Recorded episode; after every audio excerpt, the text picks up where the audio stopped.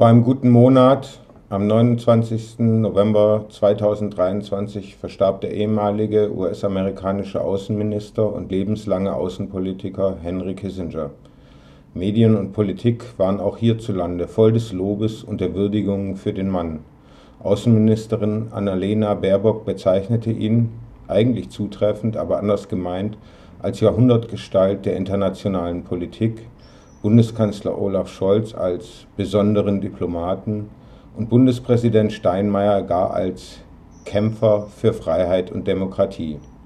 Tatsächlich gilt Kissinger als Hauptverantwortlicher hinter den Flächenbombardements der US Air Force in Vietnam und Kambodscha während der 1960er und 1970er Jahre, bei denen Zehntausende Zivilistinnen ums Leben kamen und, daran lassen verschiedene Zitate Kissingers wenig Zweifel, auch kommen sollten, um die Bevölkerung zu zermürben und ihren Widerstand zu brechen. Kissinger gilt auch als Drahtzieher hinter der US-amerikanischen Unterstützung für den Putsch 1973 in Chile, der sich letztes Jahr zum 50. Mal jährte.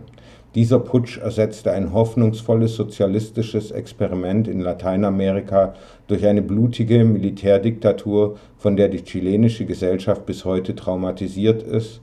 Der Putsch machte das Land auch zu einem Experimentierfeld neoliberaler Ideologie und Praktik, Praxis. In weiten Teilen Asiens und Lateinamerikas gilt Kissinger schlicht als Kriegsverbrecher.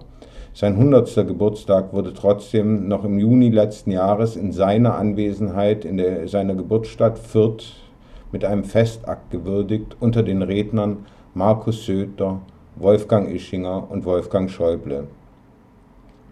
Auch dieser Wolfgang Schäuble ist mittlerweile gestorben am 26. Dezember 2023. Heute, am 5. Januar, erfolgte seine Beisatz, Beisetzung als Staatsakt mit militärischen Ehren in Offenburg im Schwarzwald. Der öffentlich-rechtliche Rundfunk übertrug die anachronistisch anmutenden Feierlichkeiten live im Fernsehen. Auch hier waren Politik und Medien in der Zwischenzeit in einen Taumel der Würdigung und Anerkennung verfallen. Auf den Plätzen Griechenlands und abgehängter ostdeutscher Städte hingegen knallten die Sektkorken und die just zum Todestag verfügbaren Silvesterböller. In der öffentlich-rechtlichen Euphorie über den badischen Politiker Schäuble wurde dessen Rolle in der CDU-Spendenaffäre der 80er und 90er Jahre des letzten Jahrhunderts allenfalls am Rande erwähnt, wo er an der Abwicklung illegaler Spenden der Rüstungsindustrie und geheimer Konten der CDU beteiligt gewesen war nach deren Bekanntwerden 1999 schwieg der ehemalige Bundeskanzler Kohl eisern über die Beteiligten, viele Akten verschwanden in den sogenannten Sicherheitsbehörden und der Fall ist bis heute juristisch nicht befriedigend aufgeklärt. Wolfgang Schäuble war in den 1980er Jahren zweimal Chef des Bundeskanzleramtes und damit mit der Koordinierung der Geheimdienste beauftragt. Zweimal war er Innenminister und in den Jahren 2009 bis 2017 Finanzminister unter Angela Merkel, darunter auch in jenen schicksalhaften Monaten, in denen die sogenannte EU-Troika ohne demokratische Kontrolle und irgendeine Verfasstheit unter seiner Führung Griechenland an den Rande von Bankrott, womöglich gar Bürgerkrieg führte damit zu umfangreichem Sozialabbau und Privatisierung zwang. In seiner massenmedialen Würdigung wurde Schäuble nun vor allem als Architekt der Wiedervereinigung gepriesen, vermutlich weil das im westdeutschen Mainstream noch am unverfänglichsten wirkt. Die Wahrnehmungen in Ostdeutschland fallen ja bis heute völlig unter den Tisch. Man könnte ihn auch als Architekt dessen bezeichnen, was euphemistisch damals als Griechenlandrettung bezeichnet wurde, Hunderttausende in diesem Land jedoch in Armut und neue Abhängigkeiten getrieben, die öffentliche Infrastruktur privatisiert und ins Ausland verscherbelt und ganz bestimmt zum Aufstieg rechter Kräfte in Griechenland beigetragen hat. Wer Ähnlichkeiten zur sogenannten Wiedervereinigung findet, darf sie gern behalten. Man könnte Schäuble auch als Architekt der Festung Europa bezeichnen, der in den letzten Jahren Zehntausende zum Opfer gefallen sind, und als Architekt einer inneren Sicherheit, die auf überwachtem Internet, öffentlicher Kameraüberwachung und biometrischer Erfassung aller und deren Digitalisierung basiert. Er sprach sich für die Internierung von sogenannten Gefährdern, für die Verwendung unter Folter erlangter Aussagen und erweiterte Re Regelungen für den sogenannten finalen Rettungsschuss aus, Todesschüsse durch Polizistinnen.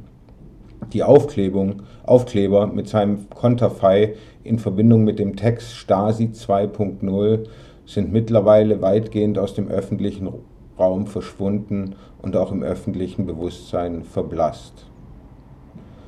Schäuble und Kissinger haben unter anderem gemein, dass sie in Amt und Würden aus einer Position der Macht heraus wiederholt und immer wieder Recht gebrochen haben, Verbrechen begangen haben, für die normale Menschen vermutlich lebenslang hinter Gittern gelandet werden.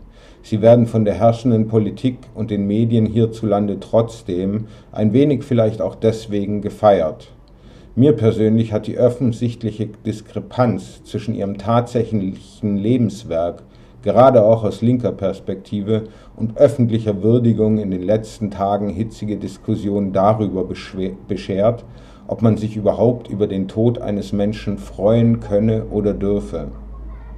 Ich persönlich habe dazu in den genannten Fällen eine eindeutige Meinung. Während ich das bei normalen Menschen entschieden verneinen würde, sieht es bei herausragenden Machtpolitikern, die politische Verantwortung für das Schicksal Tausender und Hunderttausender mittragen, anders sehen.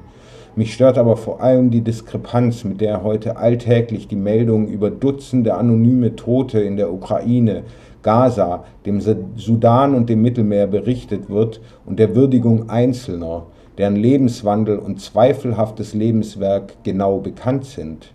Die Würdigung führender Vertreter des bewaffneten autoritären Neoliberalismus, die im Falle Kissingers nicht ganz ein Leben lang die Macht in ihren Händen hielten und im hohen Alter in Reichtum verschieden sind. Wenn dann auch noch einer der führenden aktuellen Vertreter des autoritären Neoliberalismus, Friedrich Merz, verkündet, er habe seinen engsten Freund und Berater verloren, dann ist das meiner Meinung nach erstmal eine gute Nachricht. Über Tote soll man nichts Schlechtes sagen, heißt es, und das finde ich erstmal ganz sympathisch. Konsequent zu Ende gedacht ist das nicht, wenn wir unsere Geschichte verstehen wollen, es ist geradezu eine urdeutsche Pietät, die hier zum Ausdruck kommt und viele Täter im Nachkriegsdeutschland schützen half.